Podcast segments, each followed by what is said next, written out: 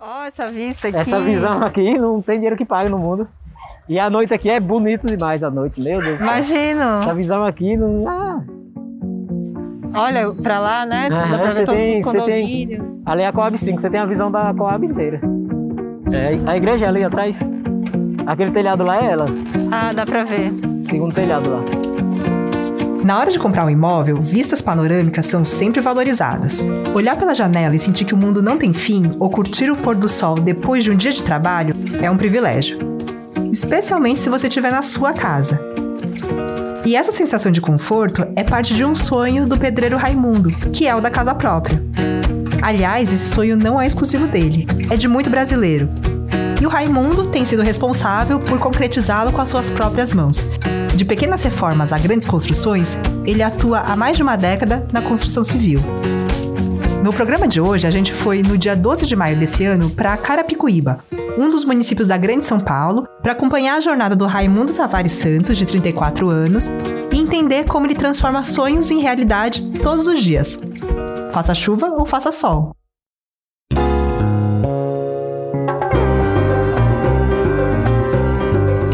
Seja bem-vindo, seja bem-vinda ao Jornadas, uma série da Rádio Batente, a central de podcast da ONG Repórter Brasil.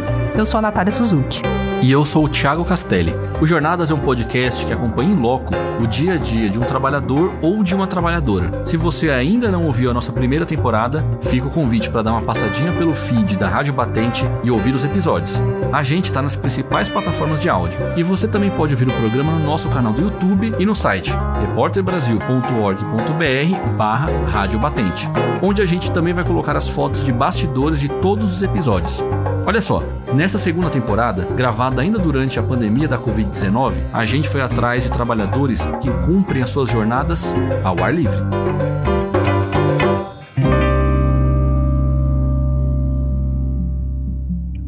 No caso do Raimundo, a gente viu que a pandemia não afetou a sua profissão como aconteceu com os outros trabalhadores que a gente já acompanhou aqui nos Jornadas. O setor da construção civil praticamente não parou. Ao contrário, cresceu nos últimos meses. É, Nath, apesar de o desemprego no Brasil ter batido o triste recorde de 14 milhões de desempregados, a construção civil gerou entre junho de 2020 e maio de 2021 mais de 300 mil vagas, um crescimento de cerca de 15% em relação ao período anterior. Esses números são do Cadastro Geral de Empregadores e Desempregados, CAGED. Esse levantamento inclui, claro, vários profissionais, como os próprios pedreiros, mas também engenheiros. Certo? É isso, Nath? Tamo Sete horas da manhã. Carapicuíba, Erramos? Rua Manaus. Achamos? Esse aqui? 4, 2? Isso. Tá, então estamos aqui. Chegamos na casa do Raimundo. Agora ele está aqui na frente esperando. Esses dois que você ouviu aí são a Clara Reustab, a nossa produtora, e o Gustavo Zisman, técnico de som, que acompanharam a Nath na jornada do Raimundo em Carapicuíba. Essa cidade da Grande São Paulo é uma daquelas cidades dormitórios em que vivem mais de 400 mil pessoas. A maior parte delas se desloca para as áreas mais centrais da capital para trabalhar. Se não tiverem um carro, elas podem levar duas, três, até quatro horas no transporte público. Mas o Raimundo, nos últimos meses, não tem enfrentado esse deslocamento não, Thiago. Porque ele está tocando uma obra muito perto da casa dele, num condomínio de uma Coab. Nath, acho que é importante a gente dar um breve panorama sobre as Coabs, viu? Desde a década de 60, os governos estaduais começaram movimentações para o desenvolvimento de companhias de habitação. Aqui em São Paulo se chama Coab, em Minas também. No Rio e em Pernambuco, por exemplo, a companhia se chama SEAB. Enfim, a ideia de todas elas é parecida: viabilizar apartamentos acessíveis a quem tem uma renda menor. Hoje, essas iniciativas de habitação popular se misturaram a outros programas, como o Minha Casa Minha Vida, por exemplo. Tem seus problemas, é claro, mas esse é um dos caminhos possíveis para quem quer conquistar o sonho de uma casa própria, como a gente falou no começo desse episódio, né? Sem dúvida, Thiago. E em Carapicuíba tem as antigas Coabs, mas também essas outras iniciativas todas misturadas. Inclusive, a paisagem da cidade é bastante interessante. Os conjuntos habitacionais se intercalam com uma grande quantidade de casas construídas em ocupações irregulares. Na região há muito comércio pequeno e nas avenidas maiores é tudo bem movimentado. Total. E o Raimundo mora numa dessas coabs de Carapicuíba, Nath? Não, ele mora numa casa construída numa área que ainda precisa ser regularizada. Sobre isso a gente vai falar depois. Mas atualmente o trabalho dele é justamente numa Coab, como eu tinha dito. Aliás, Thiago, como uma parte dessas construções é muito antiga, algumas vêm desde a década de 60, pequenos reparos ou até reformas mais estruturais são sempre bem-vindos e também necessários. Mas, Nath, conta aí como é que foi o dia ao lado do Raimundo. Então, a gente chegou na casa do Raimundo bem cedinho, por volta de umas sete e meia, na hora do café dele. Era uma manhã de outono bem fria e o céu tava meio carrancudo. A gente até achou que fosse chover, mas a chuva só veio no minuto que a gente terminou a gravação. Aliás, as condições climáticas são só um dos obstáculos que o pedreiro precisa encarar para trabalhar. Raimundo? Beleza? Tudo bom? Tudo bem? E aí, sou Natália. Tudo bom? sou Raimundo. Mara, então vamos. Olá. Prazer, Mara. E Gustavo, antes de beleza? Você mora aqui com quem? Eu tô- Agora minha filha tá aí comigo, mas. Ah, tá aí? Ah, tá. Eu moro só. Aham. Meu irmão mora na frente, meu pai mora ali do lado. Tiago, o Raimundo deixou Tobias Barreto, uma cidade do interior do Sergipe, no fim dos anos 2000. Lá ele trabalhava na roça, com a família, era uma produção familiar de diversos produtos. Mas a vida dele não era fácil, então ele decidiu deixar a agricultura para trás e mergulhar na construção civil. No ano em que o Raimundo deixou Sergipe, em 2009, o setor crescia demais e empregava 2 milhões de pessoas. O ano seguinte, 2010, foi o melhor para a construção civil depois de duas décadas em baixa. Sim, Nath, as oportunidades de emprego nesse setor ganharam força com o aumento do crédito imobiliário e o fomento das grandes obras de infraestrutura durante os governos do então presidente Lula. Nesse cenário, muitos trabalhadores migraram pelo país em busca de vagas em obras. E o Raimundo, foi direto para São Paulo? Não, a primeira parada dele foi em Santa Catarina. Você lembra das chuvas que arrasaram o estado em 2008? É, ou se lembro, viu? Foram aquelas enchentes que destruíram cidades no Vale do Itajaí. E eu tava vendo aqui que os números foram absurdos. Mais de um milhão e meio de pessoas afetadas, quase 10 mil desalojadas e 135 mortes. Então, Raimundo foi pra lá ajudar na reconstrução da moradia e da vida dessas pessoas. Do que que era? Aquele mesmo? desastre das enchentes que teve, matou um Ah, monte das de gente. enchentes, Aham, sim. Desabou um monte de casa, ficou um monte de gente desalojada. Aí foi na época também do governo do PT lá da Minha Casa Minha Vida. Aí eles estavam é, construindo os condomínios para, entendeu? Para colocar o pessoal que estava desalojado. Olha só. Naquela época lá tava, meu Deus do céu, a construção civil tava bombando lá. Foi lá em Santa Catarina também que o Raimundo conheceu a ex-esposa dele, a mãe da Talita, a filha que eles tiveram e que agora tá passando um tempo com ele em Carapicuíba. Como é que é teu nome? Thalita? Você sabia que a gente vinha aqui? Pode ficar mudando, se quiser sentar aí, tem um puxo ali também. Vou sentar. Meu pai me Thalita, você tem quantos anos? Oito. Onde você mora? Moro lá em Grumenau. Thalita, você escolheu seu pão? O pai fez os dois ali, filha. Você pega qualquer um dos dois ali, tá? Pega qualquer um. O outro você guarda, eu levo pra babá, lá você come depois, tá? Enquanto você tá no trabalho, Raimunda, a Thalita fica com quem? Aí ela tá ficando com a menina aqui, o vizinho. Ah, tá. Uhum. Aí eu, dou, aí eu dou café pra ela, de manhã cedo, deixo ela aqui, é pertinho a menina. Aí já deixo ela e vou pro serviço. E vai, aí você volta pra almoçar? Não, você segue Eu tô lá? voltando agora. Eu tava, eu tava pedindo almoço antes, mas agora eu tô voltando, é pertinho. Quando eu tô longe, geralmente eu peço. Aí normalmente você sai daqui que horas pra trabalhar? Faltando 15 pras 8, 10, é pertinho. Pra chegar lá às oito? Isso, pra chegar às 8, porque é condomínio, né? Condomínio tem que ser a partir das, no mínimo, 8 ah, horas. é verdade. E aí você fica lá até que horas? Aí eu fico até. Tem dias, aí pra hora, a hora de voltar é 5 horas geralmente, mas geralmente passa. É, passa porque sempre tem um servicinho a mais pra fazer, tem limpeza, essas coisas, tem que organizar, deixar tudo limpo, canteiro de obra. E nessa obra você tá há quanto tempo? Nessa obra eu acho que entre dois meses, dois meses e pouquinho. Você pegou o começo dela mesmo? Só a pintura que eu não fiz, agora o restante foi tudo eu. Que até eles iniciaram errado, porque a pintura na verdade era pra ser por outro. Nós pois tamo- é, normalmente Nós estamos não. sujando tudo embaixo. Vai ter que retocar tudinho ao redor do, do, do prédio, porque tá tudo sujo de massa. Os caras pintaram primeiro, fizeram, Que besteira. fizeram besteira mesmo. É, porque na verdade eu tô trabalhando, tô prestando serviço, não é trabalhando, prestando serviço para uma administradora de condomínio. Ah, Aí entendi. eles fazem a mão de obra também, reforma, é tudo isso que faz. Entendi. Aí eu tô trabalhando com eles por enquanto. Tem previsão pra término da obra? É em torno de 15 dias, mais ou menos. Tiago, a filha do Raimundo gostou tanto da ideia de ter uma equipe na cola do pai que pediu pra acompanhar ele no trabalho. Tá. Pronto. Tem que levar máscara? É, toma. Toma a máscara. filho. Tem que sair sempre quando sair, sai, leva a máscara, filho. Você tem que sair. Vai ter contato com alguém, você passa álcool gel na mão. Então a gente seguiu todos a pé por uns 10 minutinhos até a Coab e no caminho já deu pra conhecer um pouquinho do bairro. Dessa rua toda aqui, daqui, de- de- dessa associação, até o final da rua já enquadra a área livre, que é aí pra cima. Área livre? Isso, nós estamos lutando para regularizar agora. Inclusive, eu faço parte da associação. Ah, é? Aham, sou um dos secretários que tá lutando aí. Quando você fala área livre, o que, que, que significa, Raimundo? Era uma área que era da prefeitura, né? Ah. Antes não tinha, desti- não tinha destinação. Aqui, aqui servia para depósito de, de lixo, de descartável também de moto roubada, carro roubado. o pessoal descartava Caramba!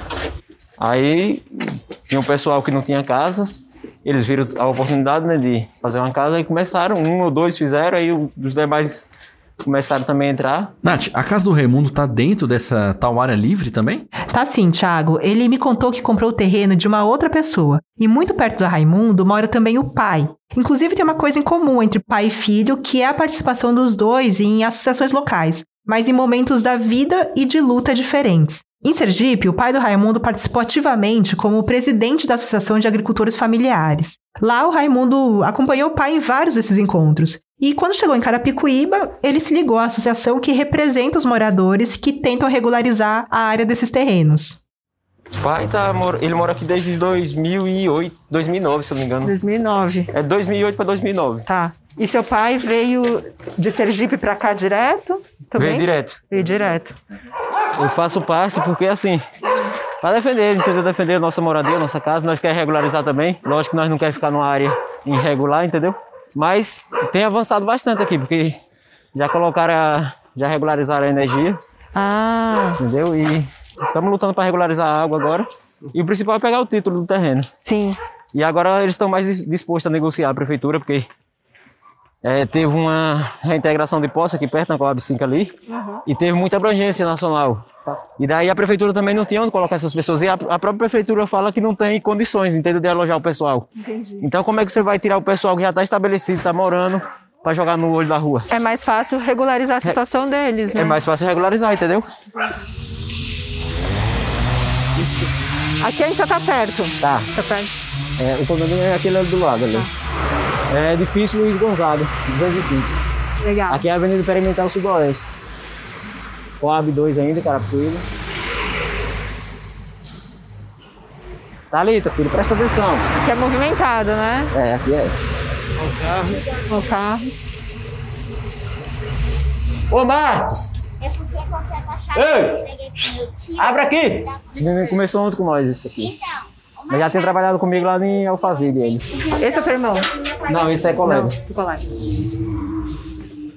Essa obra aqui foi praticamente toda nós que fizemos, esse piso. Esse contrapiso aqui foi nós que fizemos. Ontem, se vocês tivessem vindo ontem, tinha bastante mão de obra. Nós estávamos fazendo esse piso aqui. Ah lá, estão trabalhando. aquele menino lá africano que eu É o falei. menino de Guiné. Aham, Tá sal. Agora estamos mexendo na pintura da escada. O piso acabou, nós estamos esperando chegar o material para os meninos voltarem. No dia da gravação, o Raimundo estava aperreado com a falta desse material, que era uma lona de plástico que serve para impermeabilizar o piso. Eles precisavam dela para continuar o serviço do dia anterior. Ah, beleza. Esse aí é meu irmão. Esse é teu irmão? É. Oi, bom dia, tudo bem? Vocês vão fazer massa pra quê, Damião? Vai fazer massa pra quê? Ah, é, ele vai pegar no acabamento. Eu vou lá buscar a lona no Washington Tião. Eu, eu vou ligar pra ele aqui pra ver se ele consegue trazer. Ô, Mar, e você mais o Marcos tá fazendo o quê? Puxar o pó de pedra. Vai puxando o pó de pedra lá mais, Damião, porque não faltou material. Beleza? Beleza. Eu vou ligar pro menino aqui pra ver se ele consegue entregar a lona agora de manhã. Já, eu mandei ontem de noite, na verdade. O irmão do Raimundo, Damião Tavares Santos, também trabalhou em Santa Catarina e agora está em São Paulo há pouco tempo, já faz uns três meses. E hoje ele está morando com o pai. E, a- e conta pra gente, o que, que você tá fazendo aqui agora? Eu tô processando a massa aqui pra rapaz fazer uns acabamentos ali, nos pilar ali na. E da saída ali da rua ali da, do. Nos pessoal aguenta pro condomínio. Entendi. Tá O certo. rapaz tá ali na. Tá na frente ali. E, ter- e termina hoje isso? Termina. Os balaúços terminam. né? Porque ontem a gente tava. Daqui a pouco a massa aí tá fazendo na enxada. Aí precisa. Oi, desculpa aí. Aí precisa usar a bitorneira. Entendi. Eu vou só buscar uma água, uma água ali Vai lá, pra vai lá. fazer o processo da massa. Obrigada. Legal. aí. Muito bom. Tá bonito isso aqui, hein? Uhum. É, tá dando uma cara nova no condomínio, porque geralmente esse condomínio de Coab é, É mesmo, tudo meio é tudo meio desorganizado, o pessoal não se preocupa muito. Tiago, além de um reparo ou outro de manutenção, um dos objetivos da obra na Coab é estético. Os moradores querem dar uma cara nova pro condomínio com pintura e pisos novos e dar essa sensação de lar, até pra não ficar parecendo assim um lugar padronizado. Mas, Nath, a gente sabe que não tá fácil pra ninguém ter dinheiro sobrando nesses tempos pra obra e reforma, né? Como é que o pessoal da Coab se organizou pra pagar o trabalho do Raimundo e da equipe dele? O Raimundo me explicou que tem uma empresa que administra o condomínio e foi ela que contratou a mão de obra deles. A Juliane, que mora no condomínio há 10 anos e se tornou síndica em outubro do ano passado, diz que a reforma é parte de uma mudança na vida dos moradores em muitos sentidos. Juliano, queria saber um pouquinho assim como é que foi a iniciativa dessa obra, assim, o que, que motivou a fazer, porque a gente vê que é uma coisa também muito de tratamento, né, de estética também. Sim, é, aqui já estava 40 anos sem nenhum tipo de manutenção. Então tava com vaza... a gente começou a obra desde o telhado, cima para baixo, vazamento todos os apartamentos. E aí quando eu assumi já tava esses problemas todos, e eu consegui fechar uma empreitada aí com uma empresa, aí eu já já, já que vai acertar, vamos fazer tudo, é. Estão cuidando aí dessa Evolucionando aqui. para dar um ambiente melhor, né? Mais agradável. Então, tô buscando também, dentro das condições, dar uma melhorada no visual também. Uhum. E são quantos apartamentos? 40. 40. E pra você, como que é morar aqui em Carapicuíba, nesse condomínio? Agora deu uma boa melhorada, né? Porque eu sou síndica, não, mas o ambiente ficou mais agradável em termos de barulho. O pessoal criou uma educação que não tinha antes. Então agora tá bom morar aqui. Pode- ficar melhor ainda, né? Bom, o pessoal não tinha disciplina, né? Não sei se é porque aquela cultura de Coab, então a galera acha que cada um fazia o que queria. Então era som alto, era churrasco aqui, era barulho, criança gritando. Não tinha aquela disciplina de um condomínio. Então quando você vem para mudar um pouco essa cultura, né, da galera, leva um- umas brigas aí, mas graças a Deus tá, tá melhorando o ambiente para todo mundo. É. Aí a primeira coisa foi definir um regulamento. Aí a partir daí, em reunião, a gente começou a pôr em prática as regras do regulamento, né? Tem, é passível de multa? Como é? Sim, agora é. Nath, tô entendendo que as mudanças no condomínio são de forma e conteúdo. Mas isso tudo que a Juliane tá contando não deve ter sido simples e nem fácil, né? Porque mexe com a forma de as pessoas estarem acostumadas a viver. Pois é, ela falou disso pra gente. Um mês só de briga.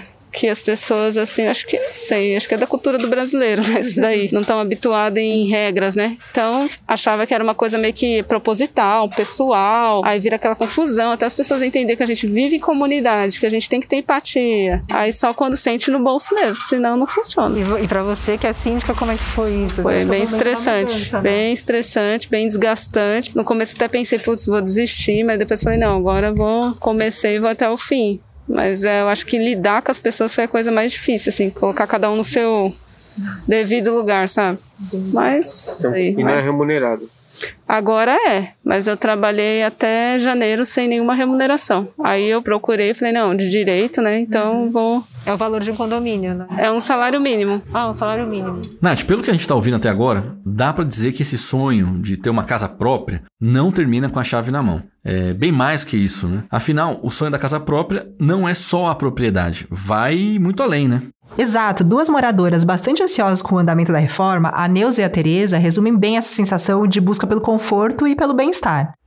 Dona Neuza, como é que a senhora tá? Graças a Deus. Tudo bem? Tudo bem, tudo bem. E aí, Dani? Tudo. Como é que a senhora tá, abençoada? Ah, eu tô bem. tô ótimo. Vi uns repórteres hoje aí acompanhando nós.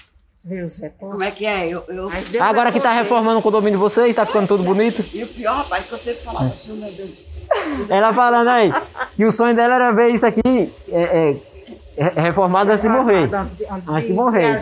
Aí ela vai, nós, estamos acabando a reforma, ela vai e adoece.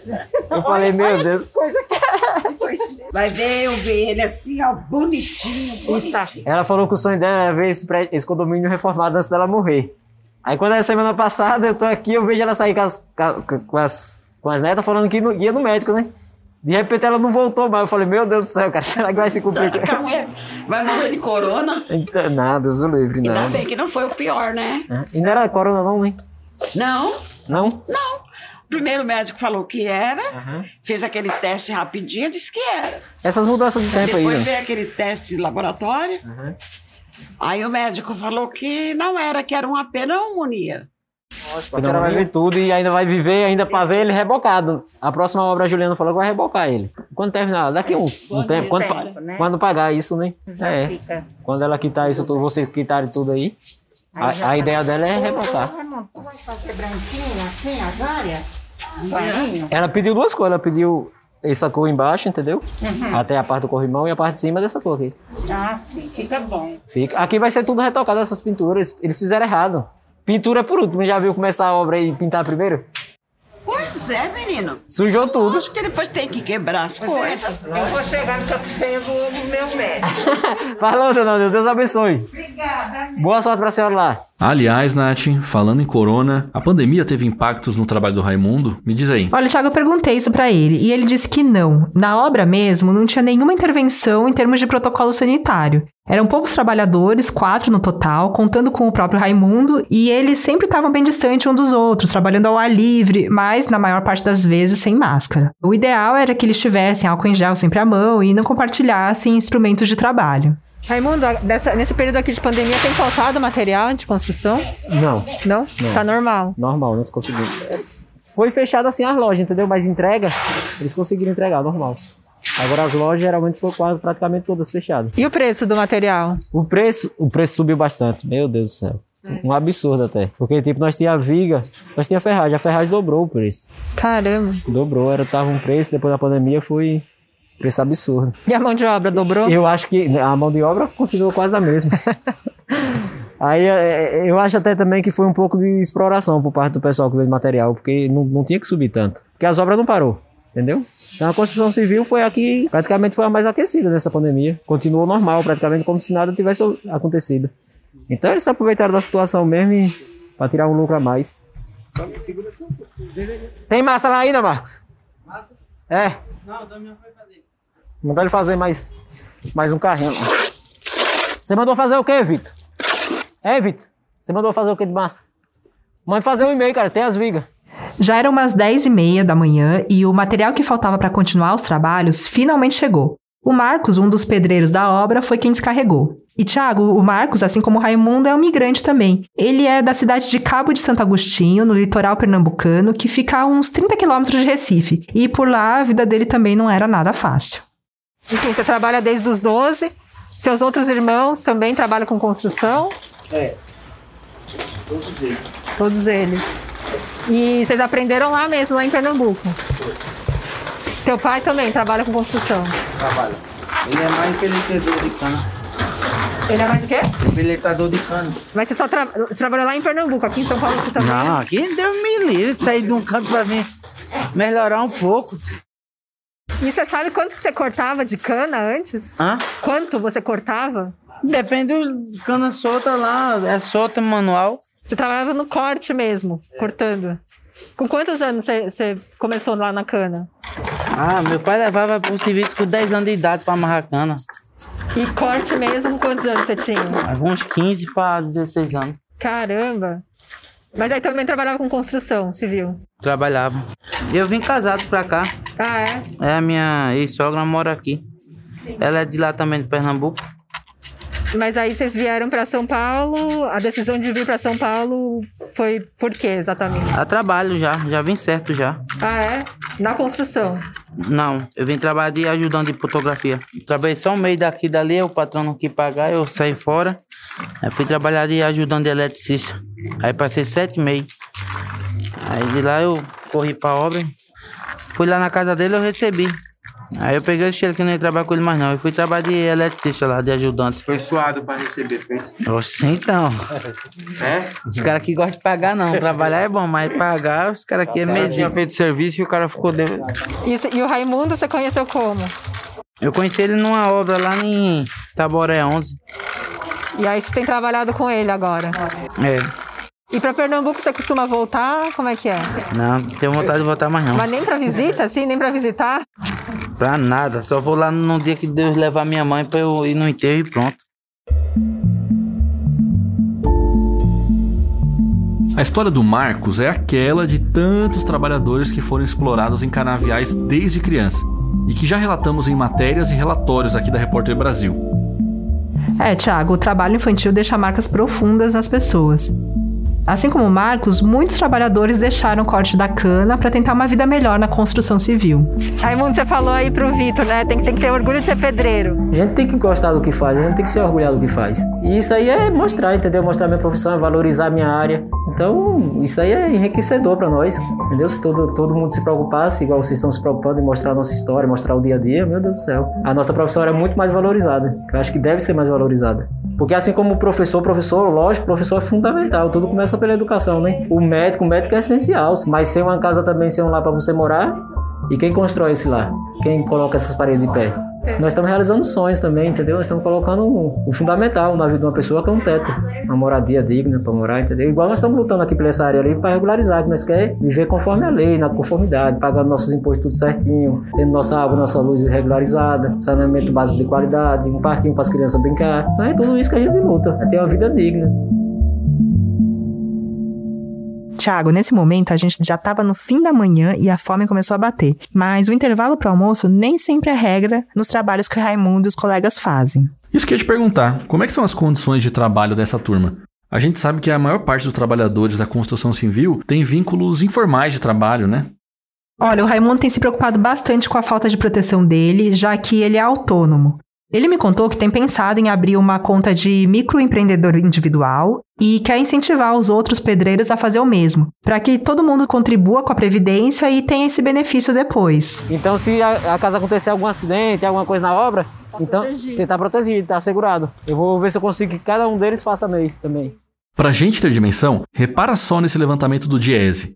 Em 2019, os trabalhadores empregados por conta própria, sem contribuição para a Previdência, e os empregados sem carteira de trabalho no setor privado representavam mais da metade dos trabalhadores ocupados, 61,8%. É gente pra caramba. É, e o Raimundo tá escaldado, viu? Porque ele já passou por poucas e boas em serviços por aí.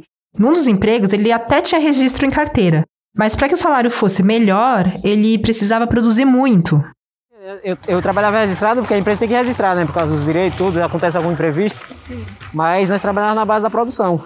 Como, mas como é que funciona isso, trabalhar na base da produção? Que assim, nós trabalhávamos com a alvenaria. Então a alvenaria, eles pagavam na metragem. Eles pagavam nós na metragem. O nosso salário nós fazíamos de acordo com a, com a produção do mês, entendeu?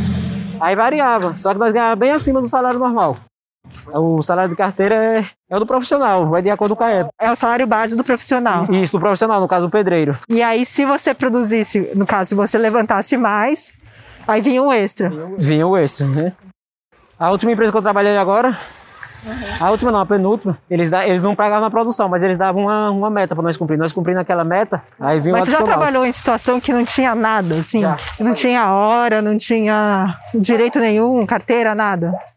Já, já trabalhei em várias situações assim. Ah, Geralmente a hora a gente sempre, eu sempre tive a oportunidade de obedecer as horas, entendeu? Uma vez ou outra, às vezes acontece. Teve um, um caso agora, é, no centro de São Paulo, que eu fui trabalhar e, como era reforma e, e eles tinham pressa, trabalho informal mesmo, era bico. Eles tinham pressa para entregar, que era reforma de escritório, então a gente trabalhou noite e dia. A gente trabalhava do, um período da noite e só tirava algumas horinhas para descansar e já pegava direto. Aí não parava, só descansava ali 3, 4 horas de duas, três horas de relógio e depois pegava. Nós trabalhamos lá na Paulista. Assim. Hum, Avenida Paulista, hein? Centro financeiro do país. Pois é, e é comum que os vínculos de trabalho sejam curtos na construção civil. E esse ritmo é ditado pelo tempo da obra ou pelo tamanho da reforma. Esse estudo do Diese mostrou também que no ano de 2018, mais da metade dos trabalhadores da construção civil tinha menos de um ano de vínculo empregatício. O Raimundo pareceu também preocupado com questões relacionadas a acidentes de trabalho, né?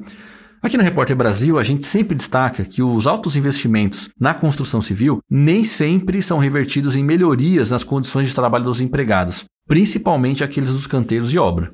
Então, os pedreiros são expostos a vários riscos no trabalho, mas ainda assim, os equipamentos de proteção individual, o que a gente chama de EPIs, nem sempre fazem parte da rotina deles para altura, cinto de segurança para altura, protetor auricular, quando vai cortar alguma coisa, máscara, entendeu? Óculos também, dependendo do que nós vamos fazer. Geralmente a, a, a minha, o meu IPI mesmo é só luva, porque eu mexia com alvenaria, então era só luva para proteger as mãos e o cinto de segurança quando a gente trabalhava na altura. E, e o, o, protetor auricular a gente usava bastante também, porque tem muito ruído dentro da obra. Agora, fora isso, proteção para as costas, essas coisas, nunca usei não.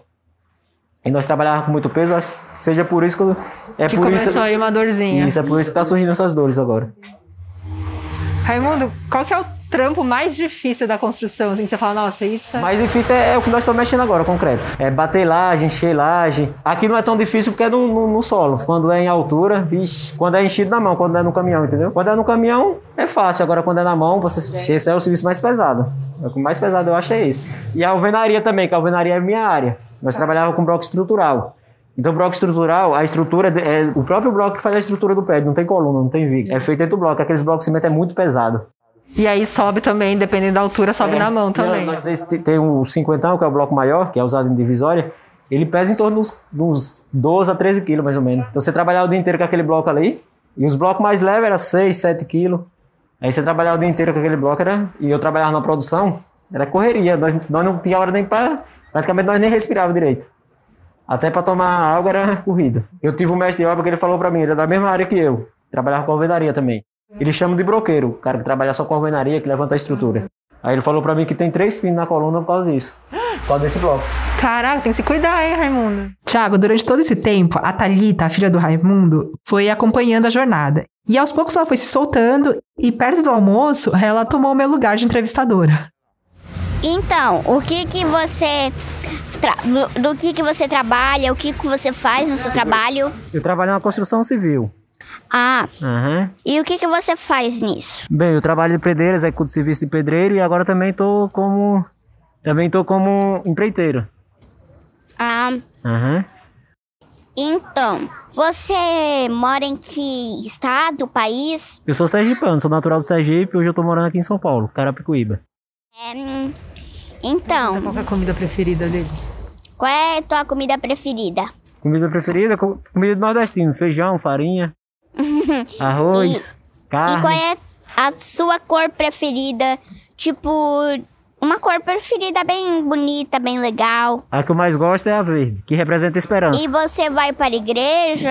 Vou, sou evangélico. Você, fa- você prega a palavra de Deus? Também, hein? Você faz o que mais? Eu sou obreiro na igreja que eu, que eu congrego. Eu sou obreiro, então o obreiro sempre leva a palavra. Qual é a tua igreja? Minha igreja é a Assembleia de Deus. Ah, Assembleia de Deus, Aham. né? Isso. Muito bem, tem que ir sempre para a igreja. Inclusive eu tenho uma filha linda também que eu levo comigo pra igreja. Qual é o nome dela? Thalita. É, sou eu. Maravilha, então essa foi a entrevista. Thalita sou veio visitar o pai aqui. As marmitas chegaram perto do meio-dia e a gente voltou para casa do Raimundo para fazer a refeição.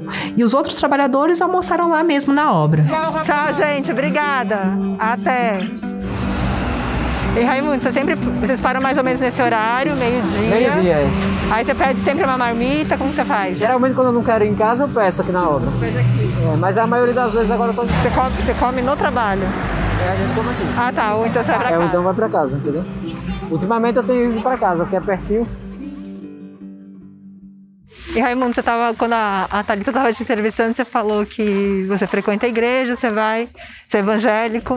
É, Eu tô na igreja porque eu quero melhorar como ser humano, como pessoa, ser uma pessoa melhor, entendeu? É, e Deus tem trabalhado muito na minha vida. Ah, e me diz aí, o que vocês pediram pro almoço, hein, Nath? Ah, a comida preferida do Raimundo: o bom e velho arroz com feijão, uma carne e uma salada. prato aqui, ó. Os talheres estão aqui. Desculpa Acho que a gente, não, pra não sujar, a gente, eu vou Não, direto aqui na pode mar- sujar, Eu vou direto aqui na marmita aqui. Pode- Acho pode que é mais fácil. Oi, filha. Se quiser usar o banheiro ali, o banheiro não é tão. Mas dá pra usar. Não, tranquilo, eu só vou lavar. Eu vou lavar, passei o álcool, mas acho que eu vou lavar. a mão. Pode lavar aqui. Porque, porque o banheiro tá sem pia agora. No momento. Enquanto a gente comia, o Raimundo contava dos cursos online que ele tá fazendo para se tornar empreiteiro, da saudade que ele sente de Santa Catarina, das cidades em que ele gostaria de viver e, claro, do sonho de construir uma casa nova para ele. Depois do almoço, a jornada do Raimundo ia seguir forte. Pelo WhatsApp e em mensagens de áudio, ele continuava delegando tarefas à equipe. Damião, daqui a pouco eu tô aí. Continue aí mais um barco, entendeu? Mais um barco. O Alexandre já tá nas escadas lá. Continue colocando as lonas e, e colocando as telas. E vê se o vídeo, quando o vídeo terminar, manda os, o vídeo fazer os acabamentos lá das vigas lá. Manda o vídeo trabalhar ali. Só fazer, é só pra rebocar só por dentro, viu? Essa parede aí. Ou só por fora. Fala pro vídeo que é pra rebocar só onde ele tá lá. Por dentro não vai reboco, não. É chapisco mesmo. Tá bom? E antes de partir, finalmente a gente foi ver em que pé tava a casa dele. É, Essa casa aqui é maior do que aquela lá, entendeu? Sim, Ali tem os cômodos. Vai ser a sala. Aqui eu vou fazer um, um quartozinho aqui, ó. um quartozinho pra solteiro aqui, dá pra fazer de boa. Lá- E aqui é.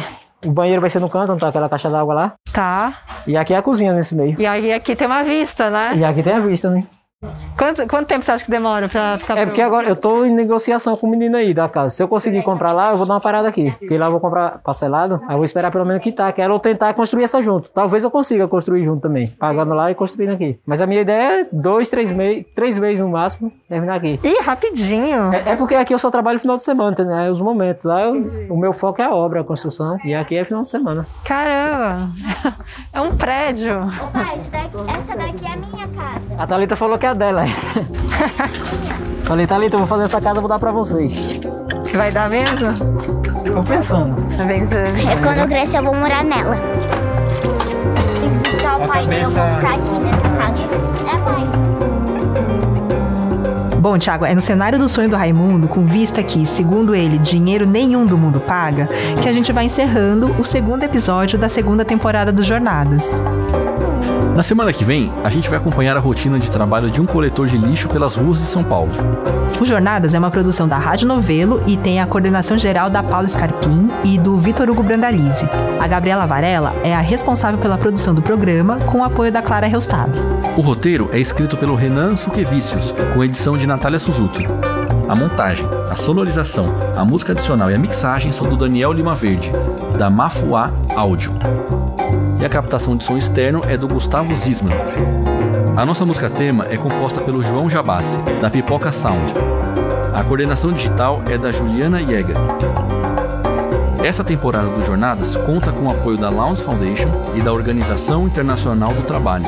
A gravação deste episódio foi feita no estúdio Tirar no Som. Thiago, muito obrigada pela companhia e até a semana que vem. Valeu, Nath. Até a semana que vem.